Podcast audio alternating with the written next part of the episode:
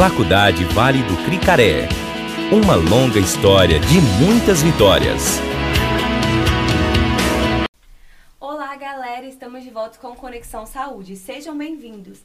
Eu, Juliana Burguês e Juliana Romanha, acadêmicas do sexto período do curso de Fisioterapia da Faculdade Vale do Cricaré, sobre orientação do professor Dr. José Roberto Gonçalves de Abreu.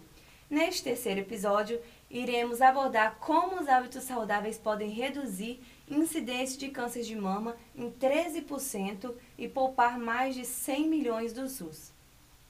Cerca de 13% dos casos de câncer de mama em 2020 no Brasil poderiam ser evitados pela redução de fatores de risco relacionados ao estilo de vida, em especial da inatividade física. Além disso, quase 13% dos gastos federais do SUS em 2018 com tratamento de câncer de mama seriam poupados pela redução de fatores de risco comportamentais, mais uma vez com a atenção especial à atividade física, que detém a maior fração dos casos de câncer de mama evitáveis pela adoção da prática. Os dados foram divulgados pela pesquisa Número de casos e gastos com câncer de mama no Brasil, atribuíveis à alimentação inadequada, excesso de peso e inatividade física, elaborada pela Coordenação de Prevenção e Vigilância do INCA e apresentada durante o webinar de abertura do Outubro Rosa deste ano, transmitido pela TV INCA.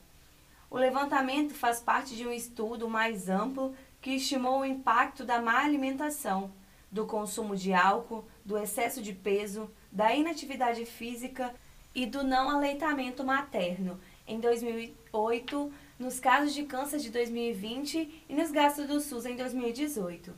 Entre os desafios para uma mudança de cenário está o fato de 28% das mulheres espalhadas por 20 países não perceberem a ausência de atividade física como um fator de risco para o câncer, segundo pesquisa de 2020 da União Internacional para o Controle do Câncer. É importante refletir que à medida que a gente investe em ações de promoção de modos de vida mais saudáveis, o recurso que é gasto poderia ser investido em ações de prevenção primária ou até mesmo reinvestido em ações de diagnóstico e tratamento do câncer, defendeu uma das autoras da pesquisa, a nutricionista Maria Eduarda de Mello, da Comprev. Em 2019, os gastos diretos do SUS atribuídos ao câncer de mama foram de 848 milhões. Nas próximas duas décadas, o número de casos deve crescer 47% e os gastos federais terão um acréscimo de 100%. Por isso, o diagnóstico da necessidade de investimentos na prevenção primária da doença. Por outro lado, alguns avanços foram demonstrados. O número de mulheres entre 50 e 69 anos que nunca fizeram mamografia no país caiu 31,5% em 2013 para 24,9% em 2019, como divulgado na apresentação Rastreamento de Câncer de Mama no Brasil, resultados da nova Pesquisa Nacional de Saúde, ainda durante o webinar.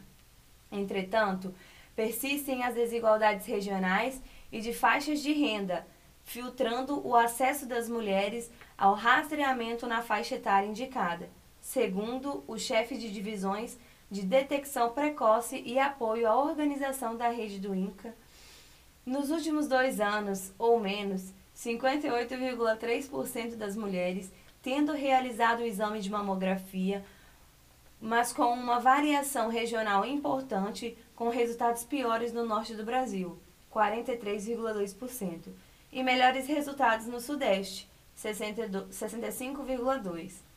A redução do número de mortes por cânceres mais incidentes, como os de mama e o de colo do útero, é um compromisso do Brasil na Agenda 2030 para o Desenvolvimento Sustentável. O objetivo é reduzir as taxas de morte de câncer de mama de 30% para 16%.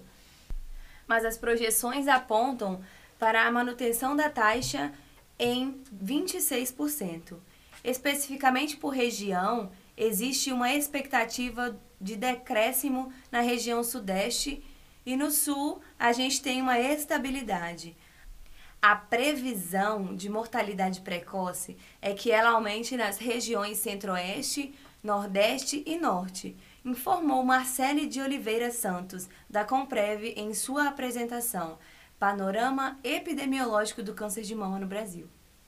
O secretário de Atenção Primária à Saúde do Ministério da Saúde, Rafael Câmara Medeiros Parente, disse que sua pasta planeja ações específicas para o norte do país. Ele citou a ilha de Marajó, no Pará, como uma região cujas mulheres receberão atenção especial para o controle do câncer de mama e do colo de útero.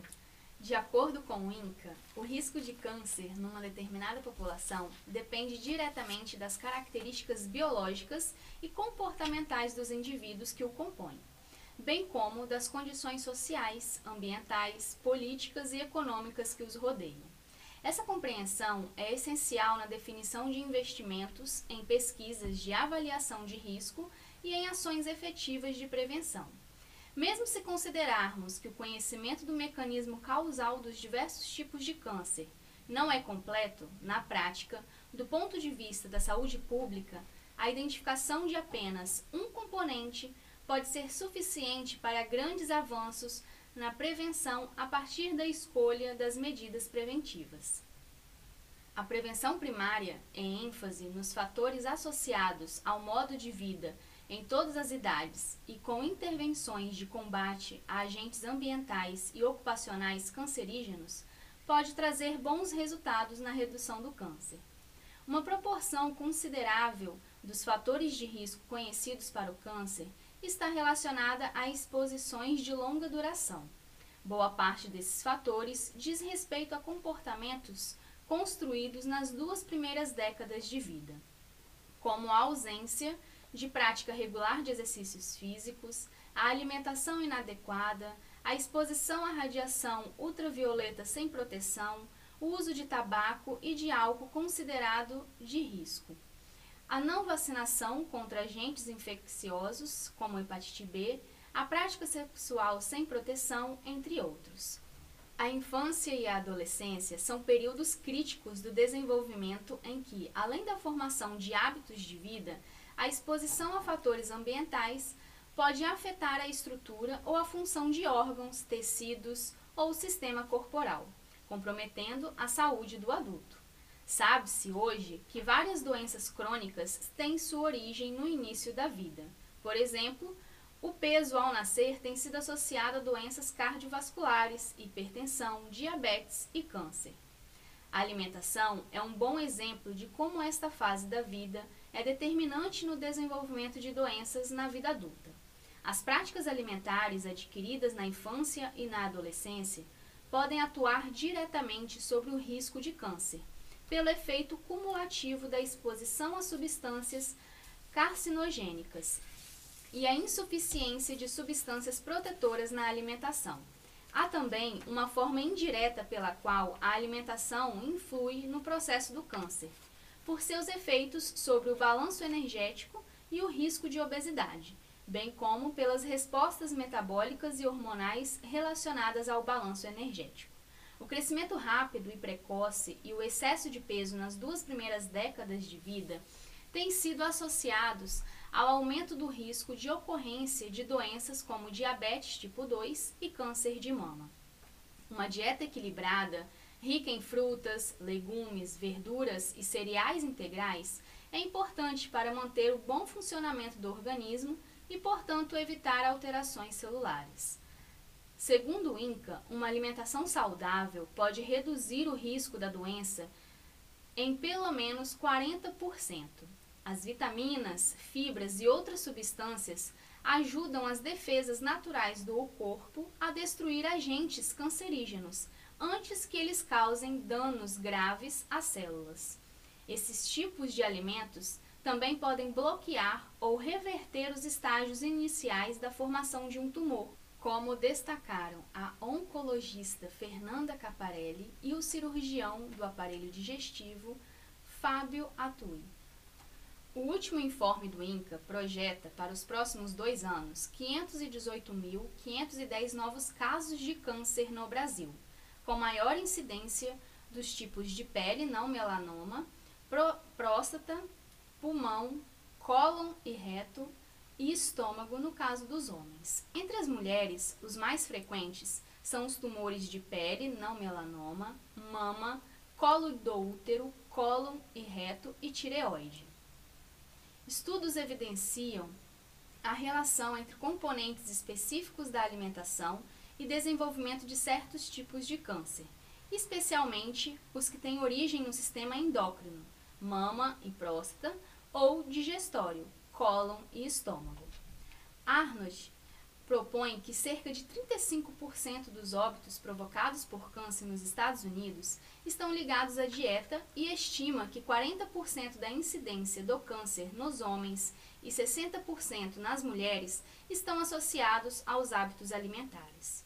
Uma das principais metas da alimentação consiste em manter o organismo em equilíbrio ativo com a natureza proporcionando maior tempo de vida e melhor qualidade da mesma, especialmente nos aspectos físico e mentais do ser humano. Algumas substâncias adicionadas aos alimentos, como os corantes e os conservantes, acumulam-se no organismo e deve-se tomar um cuidado maior quanto às suas doses de ingestão diária. Mesmo considerando-se uma parcial eliminação dessas substâncias e uma degradação metabólica da mesma, Deve-se destacar que não existem informações bem definidas para cada substância quanto à dose diária de ingestão e o risco da carcinogênese. Dependendo da substância, uma pequena dose ingerida diariamente e por tempo prolongado pode resultar no câncer. Portanto, o consumo de alimentos com teor nutricional desequilibrado deve ser evitado ou realizada com pouca frequência, buscando corriqueiramente adicionar à dieta maior quantidade de frutas e vegetais, bem como variar a dieta para que haja equilíbrio do organismo. Este foi mais um episódio do Conexão Saúde. Agradecemos a você, nosso ouvinte, e nos encontramos na próxima semana com a temática A influência da alimentação como agente percussor, preventivo e redutor do câncer. Faculdade Vale do Cricaré.